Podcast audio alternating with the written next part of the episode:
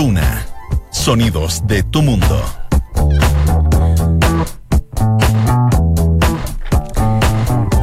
tarde y dos minutos. ¿Cómo está? Bienvenido a la tercera PM junto a Radio Duna en este día. Viernes por fin, 12 de julio de 2019. Comienza para muchos un fin de semana largo porque el lunes es como un poco sándwich porque el martes es feriado. A esta hora hay 13,5 grados de temperatura en la región metropolitana y para el fin de semana se esperan extremas entre eh, un grado y 15 grados la máxima y cielos soleados. Si usted se va a la quinta región o va en camino a Valparaíso, algo así, tampoco va a llover por, ese, por esos lares. Va a ser más o menos una temperatura el fin de semana entre los 8 y los 15 grados.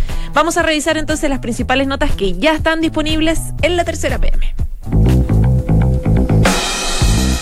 Finalmente salió del gobierno el subsecretario de redes asistenciales, Luis Castillo, y no salió por la eterna denuncia de la democracia cristiana que lo vincula por la investigación del asesinato de Frei Montalva. Salió por un error del que, eh, que finalmente se convirtió en una gota que rebasó el vaso. Eso yo creo que usted ya está enterado de que eso de que dijo que los consultorios eh, a veces son un elemento de reunión social.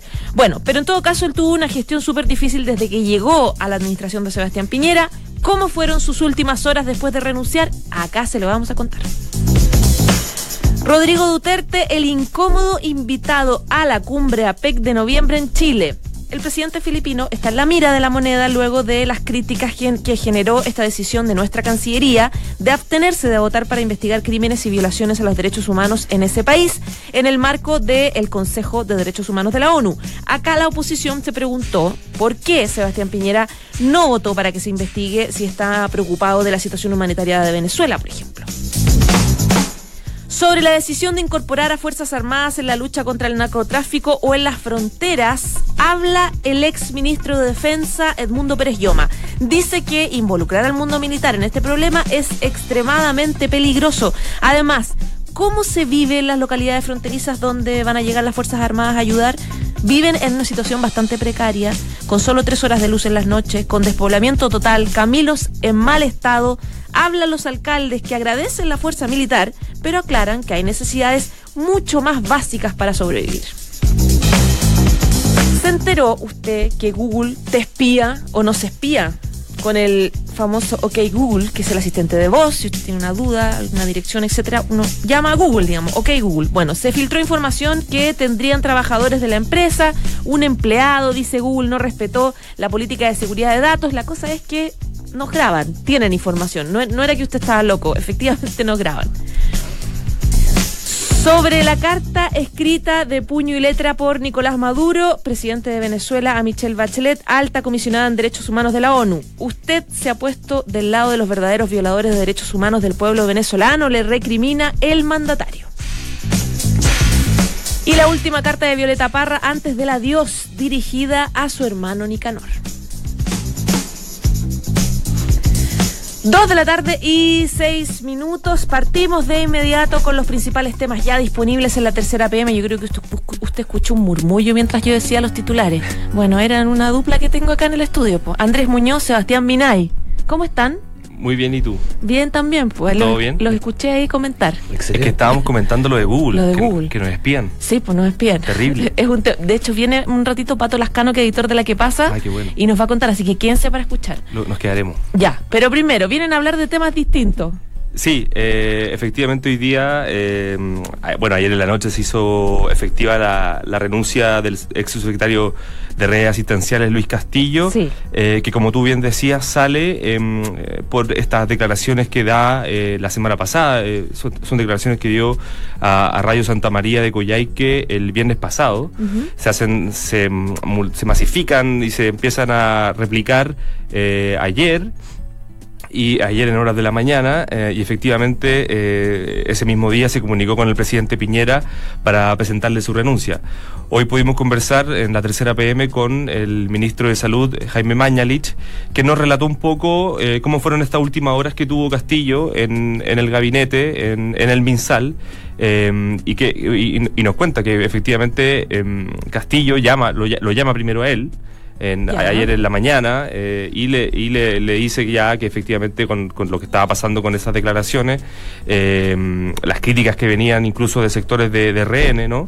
de parlamentarios de RN, eh, ya se hacía insostenible su situación. Estaban pidiendo su renuncia ya por, por haber dicho esto. O sea, Mañalich ha dicho cosas peores, hay varios ministros que han dicho cosas peores, pero como que ya no se le aguantaba mucho a- al subsecretario. Claro, que ven- venía duramente cuestionado desde agosto, desde que apenas asumió en agosto del año pasado, eh, la democracia cristiana había, había, había mostrado su, su sospecha y su crítica al supuesto involucramiento que tenía Castillo en el caso del expresidente Frei Montalva. Eh, y bueno, él, él estaba vetado, recordemos, en la Comisión de Salud, eh, no lo dejaban entrar, eso había hecho que incluso el ex titular de salud, el- Emilio Santelices, eh, dijera que la carga que tenía que, tenía que asumir él era, bastante eh, dura, eh, porque tenía que asumir la de subsecretario de redes asistenciales también en el Congreso. Eh, efectivamente, si bien hoy día le, Mañalich le baja un poco el perfil a, esa carga, ¿no? Dice que, no era tal, de que sabía que el Ministerio de Salud seguía mm, funcionando como, siempre y bien. Eh, efectivamente ya se había dicho desde el gobierno que la salida, incluso se lo habían dicho a, a- a parlamentarios de la democracia cristiana eh, y, y- y también al presidente de la, ES de la EC, Fuad Chaín, que su salida era inminente. Eh, las declaraciones en la radio del sur vienen a, a, a rebalsar el vaso de manera que ya era, insostenible su, su permanencia. Es decir, que porque viene, o por lo menos lo que se ha planteado en el último tiempo como ru- rumor en la moneda, que el, el presidente Piñera va a hacer prontamente un cambio de su secretario. Sí. Y por lo tanto podía ser que fuera medio segura la salida de Castillo Pa- entonces. parece que estaba incluido su nombre en, en ese cambio de subsecretario. Bueno, ayer también se hace, se hace efectiva la renuncia del el subsecretario de Pesca, que era, era por temas personales, pero claro, podría venir un, un may- un cambio mayor de subsecretario eh, y en ese habría estado Castillo. Ayer finalmente se aceleró y él, y él, y él presentó su renuncia. Sí, sí, sí. Eh, hay que ver ahora, claro, como si la democracia cristiana ha, ha dicho que eh, está, está conforme con, con su salida pero que eh, van a seguir cuestionando Castillo a pesar de que no esté el gobierno. Eh, siguen, siguen creyendo que tiene una, una, una participación no menor en el caso de Frei Montalva y eso habrá que ver también de cómo, de cómo sigue. Eh, el gobierno efectivamente ahora se de- despeja un problema que tenía en el MinSal, que había, eh, había tenido ya ribetes políticos y bueno, hay que ver qué pasa también ahora con eso. Em, me imagino que las cosas van a ser más fáciles de- desde lo básico, que es que el, el próximo subsecretario eh, y el ministro van a poder ir ambos a las comisiones de salud de la Cámara, van a poder Sí. negociarse más temas, vienen proyectos importantes como la reforma a, la, a- a FONASA y también a, a las ISAPRE. Sí, hoy, hoy eh, Mañalich también en un punto de prensa que dio en, en- la, en la mañana eh, aclara este rol que va a tener el nuevo subsecretario, eh, Zúñiga, que fue su jefe de gabinete en el primer gobierno de, de- de Piñera, eh, y también eh, responde a estos cuestionamientos de que eh, Zúñiga no, no, es, no es médico, no, no es un ingeniero civil, eh, y claro, eh, se, se pregunta, se le pregunta al ministro si es que efectivamente eso, si su, su oficio va a provocar algún problema en la subsecretaría y él dice que no, por la experiencia que viene del, del primer gobierno, eh, pero también se abre también el, el otro punto que la UDI ayer marcó. Desde, a- en, en específico con Jacqueline Marleserberg, que Sí, dice que, reclamó. no, que reclamó, claro, que no, Claro. que no fueron consultados eh, para el nombre del reemplazo. Eh, Mañalich hoy día nos, nos dice, nos dice a nosotros que eh, era tan importante tener un reemplazo directo y ra- perdón, rápido en, en la subsecretaría que hacía imposible eh, consultar de forma rápida a, lo- a, los- a los presidentes de partido. Eh, él reconoce también que el nombre de Zúñiga se lo da él a Piñera y que Piñera finalmente lo termina aceptando, un cargo que efectivamente de- de- va a ser ya de, de confianza de Mañalich. Me imagino que se asegura tener a alguien así de cercano en la subsecretaría para, para trabajar de aquí en adelante. O sea que eh, Mañalich sigue teniendo altísima influencia, al igual que el gobierno anterior eh, de- de- del presidente Sebastián Piñera. Claro, yo no sé, yo no sé si qué, qué otro subsecretario, qué otro ministro ah, está viendo la palabra, Sebastián. Sí, está Sebastián estaba tratando de aguantarse, pero ya, mira, no sé, Andrés, de- dejemos lo que hable este caballero. Puedes hablar, Sebastián Minay. Te estamos escuchando. ¿Puedo pedir la palabra, Presidenta? Y los auditores están esperando que, que digas algún comentario. Ayer me recordaba gente que conoce muy bien a los dos, me repetía la frase textual de el presidente le perdona todo al ministro Mañalich. Mm. Me callo. Mira, ¿Para, para eso era? Es que, es que claro, es que sabes que tanto Sí, el sí. presidente Perdónelo Piñera sabe, perdónelo poco, perdónelo poco. Piñera sabe perfectamente que nombrar su secretario sin preguntarle a la UDI le iba a traer un problema porque tuvo un problema hace cuatro semanas El con cambio el de cambio de Obvio. gabinete. Entonces, Mañalich le da un nombre y ese nombre queda su secretario. Bueno, pero si trabajaron juntos, pero además su secretario, su secretario nuevo había sido militante y después no se refichó. Eso tenía medio No, molesto a la eh, senadora, a la presidenta de la UDI, ¿no? Claro, eran, eran doble molestia, efectivamente, que no se le consultó y que también eh, ese no se podía contar como cupo UDI porque eh, Zúñiga no se refichó. Le pasaron como un UDI de contrabando, lo que Claro. decía en la UDI. Un UDI a medias tintas. Exacto, un UDI no químicamente puro. Claro. Voy a leer muy corto la cuña que Ya. nos dio hoy día Mañalich sobre este tema. Dice, em, no sé qué conversaciones tuvo el presidente Piñera con los presidentes de partido. La verdad es que a todos nos causa sorpresa de que, la maña- de que de la mañana a la noche haya que proceder a nombrar un nuevo subsecretario. La gente que estaba informada de la renuncia potencial del doctor Castillo y su reemplazo era muy poca. No creo que haya habido tanto tiempo para una consulta de largo aliento con diferentes actores políticos. La gestión de redes asistenciales no tiene tiempo que esperar, ni días ni semanas, había que hacerlo rápido. Es una excusa básicamente de... de- Porque como- tampoco, tampoco te demoras tanto en, levantar el teléfono y llamar a, a la presidenta de la UDI o de Rene, que, digamos. Claro, que fueron informados en la tarde y después se hace efe- efectiva la el nombramiento a las 9, cerca de las 9 de la noche. Entonces, claro, Pero no quiero- había un tiempo, digo, para... Que Claro. hay- pero en RN tampoco quedaron contentos porque el- ellos querían a otra persona para su Secretaría de Pesca, no al que nombraron. Claro. Querían a Felipe Sistena, secretario general, ¿no? El secretario general de, de RN, claro, ellos, eh, era un nombre que ellos habían propuesto y finalmente no se los dan. Eh, bueno, Piñera ahora hable- abre nuevo flanco con, con los Un partidos de nuevo por el tema del Pero, nombramiento. pero fue equitativo, un disgusto para cada uno. se anula, decís tú. Claro, se. Ahora, la DC sí quedó contenta. Por fin sacaron al subsecretario Castillo. Fue, fue Sí. a Chay y le avisaron el día antes que se iba. Ah, sí. Eso, dicen las, eso dicen las malas lenguas. Yo no sé si le avisaron, pero sí le habían sí, dicho sí, que era inminente. Un, un Se lo insinuaron, se lo insinuaron. que Se lo insinuaron. Sí. O sea, un guiño Claro. absoluto que después le va a servir en el Congreso a está a la moneda. pasando. Claro. Claro, claro. Bueno, hay que ver qué pasa eh, con, la- con- el nombramiento de los nuevos subsecretarios también. A ver si ahí dejan contento o no a la UDI y RN. Bueno, ya, y eso, hay, hay una fecha tentativa, bueno, la típica del presidente, el que decide, I know, pero ¿hay alguna fecha más o menos? No tengo fechas, María José. No tiene te, fecha. te mentiría si te dijera mañana. Ya. o- Estamos dentro de la bóveda craneana presidencial.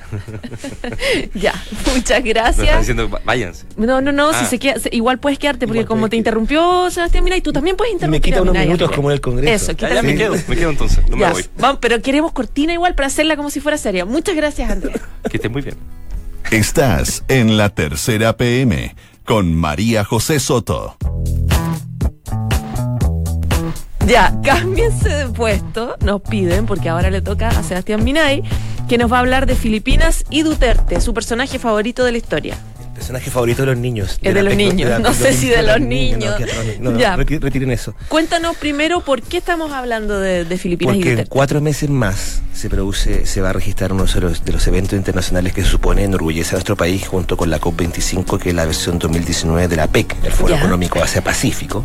Son 21 países miembros.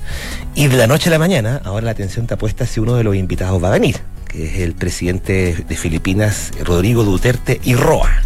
¿Por qué nos importa Duterte? Porque Rodrigo Duterte y Roa, que está en el poder desde el 2016, yo creo que en los pocos casos en que un presidente elegido democráticamente, acá no había un golpe de Estado ni nada, que ha confesado haber cometido asesinatos antes de ocupar el cargo.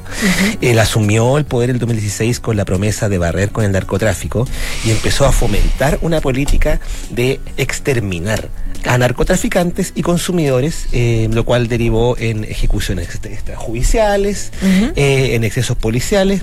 Hay una playa de cifras que van desde las 6.000 que con suerte reconoce la policía filipina hasta los 26, 27.000 que ha calculado el, eh, Consejo de Derechos Humanos de las Naciones Unidas, que es el organismo que esta semana, el 5 de julio, aprobó esta resolución, resolución que ordena investigar que probablemente eh, derive en un nuevo viaje de la, de la expresidenta Michelle Bachelet, alta comisionada de las Naciones Unidas para los Derechos Humanos, A Filipinas. a Filipinas a investigar esto. Algo así como emulando lo que hizo en Venezuela. Sí, pero Duterte ya dijo que quiere salirse de las Naciones Unidas y en otras ocasiones ha amenazado con que si llega lo va a tomar preso. Así que Está más durito que, que, que maduro, digamos. yo te Más diría, yo te diría que eh, hay la mayoría de los otros ejemplares son niños de pecho al lado de. Duterte. Y mm, porque de verdad es una carnicería lo que se vive allá. Y claro, que Chile se haya abstenido de esta votación es lo que ha provocado esta última polémica eh, en, en, esta Cancillería, cuando ya creíamos que había pasado, luego de que terminara el periodo eh, tristemente célebre el canciller Ampuero. El canciller Rivera ya había empezado, eh, había dado inicio a una nueva etapa, eh, los ex cancilleres lo habían ido a ver, se había firmado un poco la paz acá, pero ahora que se conoció esta resolución en que Chile se abstiene, digamos, obviamente empezaron a multiplicarse las críticas. Y mm, la Cancillería mandó una suerte de comunicado ayer que no nadie, o sea, yo no por lo menos no lo entendí. Sí, hay que decirle a nuestros auditores que generalmente cuando se producen estas polémicas, el, Ejecutivo, la parte encargada, siempre hace una aclaración después. Y en el día de ayer la Cancillería no extendió ningún comunicado, sino que extendió una, una especie de declaración que tampoco era comunicado, que como tú bien dices, no se entiende pero en el fondo lo que querían decir era que esta es una, resolución como de primera instancia y que después se instaba que Filipinas eh, regularizara, regularizara, eh, bueno, hablamos 26 muertos poco, y hoy día en la mañana el canciller Teodoro Rivera salió por fin finalmente a, hacer a, referirse públicamente a esto y el punto que dice que señala él y que señala la gente de la Cancillería es que esto Chile ya lo había votado en situaciones similares en dos ocasiones anteriores, una el, año pasado, otra el año antepasado, siendo un guiño ahí con la abstención. Con la abstención y que ahora se estaba dando un paso más, pero eso obviamente no aplaca las críticas. Eh, yo, yo hablé hoy día en la mañana me llamó la atención, hubo ex cancilleres que no, que al teléfono no voy a decir quiénes, que decían, oh, no estoy enterado de esto, estoy en el campo. Eh, otro no estudiaba mucho el tema. Pero hubo. El que está en el campo lo puedo más o menos Sí, puede ser que no llegue la señal, pero le, llega le, llega suficiente como para contestar, para, como para contestarme. Pero los ex cancilleres José Miguel Insulza Salinas y Ignacio Walker Prieto fueron bastante categóricos. Yo, diría que unos peldaños más abajo en términos de ser categórico, eh, Heraldo Muñoz, que, del PPD. Y, el senador Insulza, fíjate que me dijo, lo voy a citar, ¿ah? me dijo que, bueno, que esto era, era un poco inexplicable y que a él solo se le ocurría, dice, Creo que tienen motivaciones de carácter político que Chile se ha abstenido en la votación. La relación con Filipinas, la reunión de APEC de fin de año probablemente tal vez tenga que ver con que quieren evitar que el presidente no venga, el presidente Duterte. Y Ignacio Walker lo calificó de impresentable. En la Cancillería me dicen, bueno, parece que estos señores olvidaron que Chile ya se había abstenido antes, pero como quiera que sea, esto coloca el punto el nervio en lo que puede pasar en noviembre, porque nosotros somos país, país anfitrión, en noviembre vienen acá todos los líderes. Y ya te puedes imaginar tú lo que puede pasar si el presidente Piñera, como dueño de casa, tiene que estrechar de la mano a, a Rodrigo Duterte. Ellos ya se encontraron. Duterte suele ir, como uno de los 21 países miembros, a las cumbres de la PEC. Estuvo en Lima el 2016, donde eh, llenó de parabienes a Vladimir Putin. Y el año pasado concurrió a la cumbre en Papúa Nueva Guinea, en Oceanía. Y ahí, se, cuando se tomó la, se, hicieron dos fotos oficiales, y por protocolo le tocaba a Duterte en segunda fila y al presidente Piñera en la primera. Y Piñera no lo saludó, pero estaban a centímetros de distancia. Piñera le tocó entre Xi Jinping y el canadiense Justin Trudeau. No hay constancia de que había, haya habido diálogo, tampoco se le puede culpar al presidente de, de, entrar en una cordialidad más allá de lo aconsejable, pero obviamente ahora están las dudas si va a venir o no. Eh, en, la, PEC lo que me dicen, echar las consultas hoy en la mañana, que los países se le empezó a convocar en forma informal el año pasado, que se despacharon las invitaciones oficiales oficiales hace aproximadamente un mes, que que los países confirman su participación como delegaciones más que como personas, es decir, Estados Unidos puede decir que viene, pero eso no significa que va a venir Donald Trump precisamente, y que el único país que ha confirmado oficialmente que viene hasta ahora es la República Popular China. Queda la incógnita ahí de qué va a ocurrir con eh, el presidente Rodrigo Duterte. Incluso yo llamé a la embajada de, Filipinas en Chile para ver si querían agradecer este gesto, pero me indicaron que la embajadora, la, señora embajadora, no, embajadora, una, dama, la que representa a Filipinas acá en Chile, eh, andaba con la agenda muy ocupada, que tenía delegación de nacional en el país. Levantó la mano Andrés, así que, punto, punto, reglamento. Su derecho. no, que ahora quiero recuperar los minutos. Por, favor, yo, yo que sí. No, no, recordar que la última polémica que tuvo Duterte fue en Japón, cuando eh, en un acto oficial sube, pide eh, públicamente de que suban mujeres porque las quiere besar en la boca. Exactamente. Y sube a tres mujeres que, no, que, se, estaban ahí de público y las besa. Sí, sí, sí. Eh, genera una polémica bastante grande, esto fue como a fines de junio, o sea, a principios de junio, Mm. eh, y reflejaba también el tipo de persona que era. Y es- pero es brutal. Él ha O llegado. sea, imagínense ahora en, un- un- en Chile, en un evento oficial, que haga algo con, no sé, con la primera dama, no sé, imagínense. No, pero sí, él ha confesado incluso que cuando era menor alguna vez tuvo alguna especie de avance voluntario o no voluntarios con una dama que hacía el aseo en su casa y otras que no repetiré porque están en hora de almuerzo, pero de verdad, eh, un señor sin filtro. Bueno, ha mandado, estaba leyendo ahora una nota sobre las cosas más extraordinariamente polémicas de él. eh, ha mandado a matar obispos Sí, católicos. sí. Ha mandado a matar un montón de gente que Sí. esté eventual o no relacionada con el narcotráfico. Sí, sí, sí, no discrimina. No discrimina. Eh, él se declara como una persona que ha asesinado gente y muy orgulloso, digamos, porque eh, la define como gente que, que- que sobra. Él fue gobernador en alcalde en Mindanao antes de ser presidente. Claro, claro. eh, claro, él tiene, un, tiene una historia espantosa que hace ver a, a- a nuestros líderes latinoamericanos como Nicolás Maduro como Jair Bolsonaro es un infante no es inocente. Claro, Jair Bols- sí, Brasil se sumó Se también en la se abstuvo. O sea, se abstuvo Chile, Brasil y me falta un país. Japón. Había y Japón. Qué cosa, qué cosa más rara. Es que raro porque es, raro porque eh, eh, no, no es justificable, pero cuando estuvo la, cuando ocurrió la polémica respecto a, a que Chile tenía una conducta laxa con China, considerándose que en China también se violan los derechos humanos, uno entendía, no justificaba que tenía que ver con el, dorme- el grueso intercambio comercial. Pero el tema de Filipinas tiene estos dos problemas, que al lado de lo de China no admite comparación, y segundo que es una contradicción con el- la, postura de Chile frente a lo que ocurre en Venezuela. Entonces, Claro. no es un asunto de izquierdas ni derechas, no, eh, no tiene que ver con que Duterte sea de izquierda ni derecha, es que es, como me dijo hoy día el, el ex canciller Nancy Walker, impresentable. Impresentable. Claro, eh, es, raro considerando el rechazo a las violaciones de los derechos humanos y la crisis humanitaria en Venezuela. Pero que la ha sido Cancillería lo que, del año. Mm. Pero la Cancillería lo que te dicen es que se está haciendo lo mismo que se ha hecho antes y que de hecho se está haciendo, es- la Cancillería está siendo un poquito más enérgica con, con Duterte ahora, discutible al menos. Ahora, la presencia de Duterte está confirmada. ¿Ya la PECO no? no, ya, no. podría no llegar en el fondo. Podría no llegar, podría enviar a alguien más, eh, pero no se ha restado de las últimas cumbres, al menos el año pasado y el año 2016, 2017 también. A veces se ha ausentado a las cenas, pero va. Pero llega. Cuidado con Duterte de noche, imagínense. No, me- Oh, ni encontrarse a Qué Duterte. miedo, qué miedo. ahí Y es bajito, ¿no? es bajito, tú lo ves y podría no meterte miedo. Es moreno, bajito, con los ojos achinados. Chuta. Mm, los bajitos son los peores. Ya, muchas gracias. ¿Quién dijo eso? Don Andrés No sé, Muñoz no sé, y Sebastián Mario. Minay. No, no sé, no sé nada yo. Muchas gracias, chiquillos. Gracias a Ok, ti. Que les vaya gracias a ti, muy María bien. José, cuidado con los bajitos. chao, chao.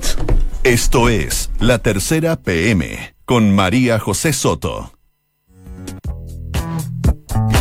Dos de la tarde y 25 minutos, yo le podría mentir y decir, esto le pasó a la amiga de una amiga. No, me pasó a mí, así que voy a ser sincera y le voy a contar. Yo la otra vez le conté a una amiga que tenía muchas ganas de irme de vacaciones a Centroamérica, ojalá Costa Rica. Me encantaría, quiero cotizar. Y después le conté a una amiga y me subo al metro y me empiezan a llegar a mi correo. mm, mails de agencias de turismo o de Fala, no, perdón, de una empresa casa comercial ofreciéndome eh, paquetes de viaje a Costa Rica. Entonces yo dije, "Ay, me escucharon en el Google, me escucharon en, me escucharon, no sé, en el celular, alguien escuchó la conversación, no estoy sola, me asusté. Yo me imagino, no sé si a alguien más le habrá pasado, pero yo, a mí me pasó, yo lo comenté.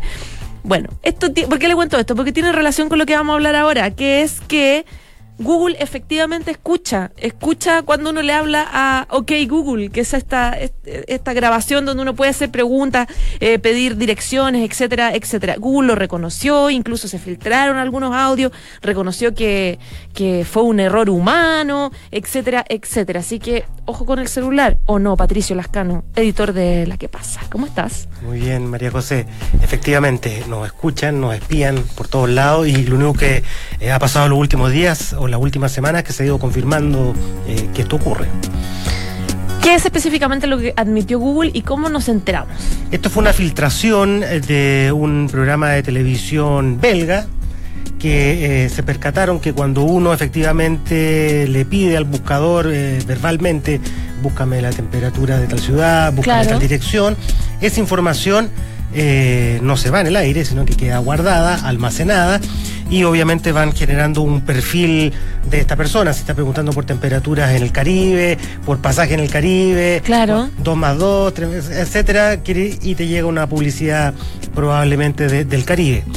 Google obviamente eh, reconoció esto a medias y le puso algunas, eh, algunas cifras. Dijo que solamente el 0,2% de este tipo de conversaciones eran grabadas y que solo eran grabadas para aprender eh, la pronunciación, el idioma, no sé, una serie de cosas que parecen a, a la luz de los datos solamente excusas. Que su- suena raro a frente a, a- a comprarse, a vender este tipo de datos tan, tan interesantes, Ah, digamos. Así es. Mira, el problema es que eh, todas estas aplicaciones, eh, el problema para algunos, para otros puede ser eh, a lo mejor no, no necesariamente un problema, es que todas estas aplicaciones son gratis. Google es gratis, Facebook es gratis, entonces eh, eh, el precio que finalmente tienen por usar este tipo de aplicaciones es la publicidad. Y para dirigir y optimizar la venta a ellos de publicidad, obviamente que lo que tú deseas, lo que tú estás buscando, publicidad dirigida, eh, tiene un valor superior a enviar eh, publicidad solamente masiva. Claro. Eh, bueno, ya sabemos la explicación que dio Google. Eh, ¿Hay alguna información respecto de alguna fiscalización o alguna explicación más clara que, pu- que pudiese dar? No, mira, se supone que la televisión belga que divulgó esto dijo que iba a poner algún tipo de acción legal porque consideraba que esto era eh, ilegal, por lo menos dentro de las leyes de, de Bélgica, pero la verdad que estamos en un terreno todavía bastante desértico en términos de legal. de- No hay legislación, No, claro. en lo absoluto. Entonces, eh, por eso las empresas ocupan también y abusan un poco de, este tipo de cosas porque no, no está efectivamente eh, una legislación clara. Bueno, ¿cuál es la, hay, hay recomendaciones? Trucos. En este caso, claro, algún truquillo para poder... Sí, se supone que hay un par de trucos, pero tienen un costo también. El truco y el más básico es que tú desactives tu micrófono de tal manera que lo que tú estás verbalizando en una conversación trivial no sea grabada por, eh, por el celular. El problema es que tú al desactivar eh, este tipo de cosas, micrófonos, cámaras y eh, otro tipo de...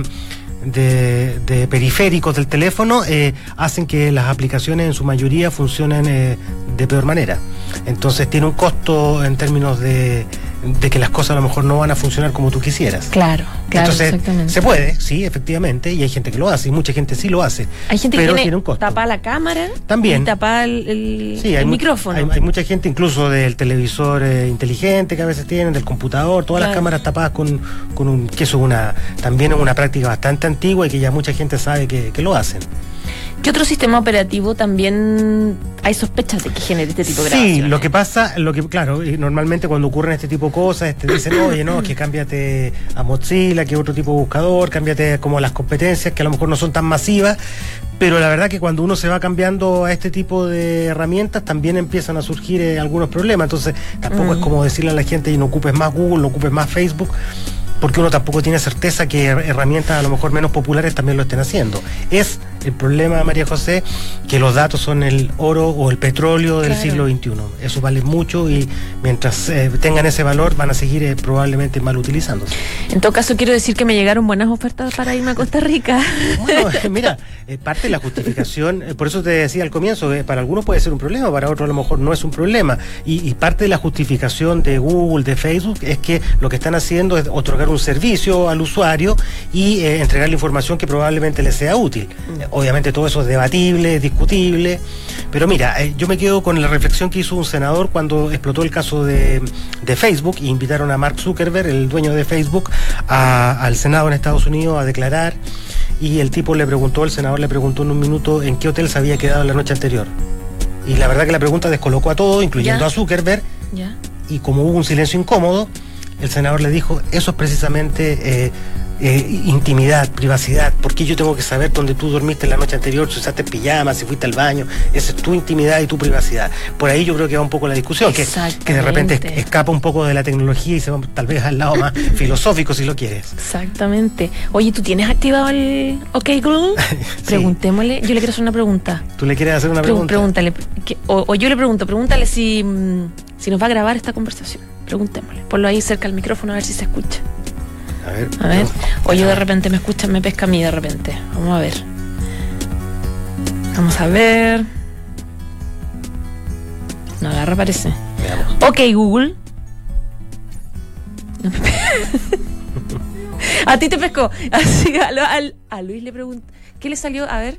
Ahí viene un celular con el Lucho que nos está ayudando y trae su, su teléfono a ver si Google le, le pre- le responde alguna cosa. Ok, Google, ¿vas a grabar esta conversación? A ver.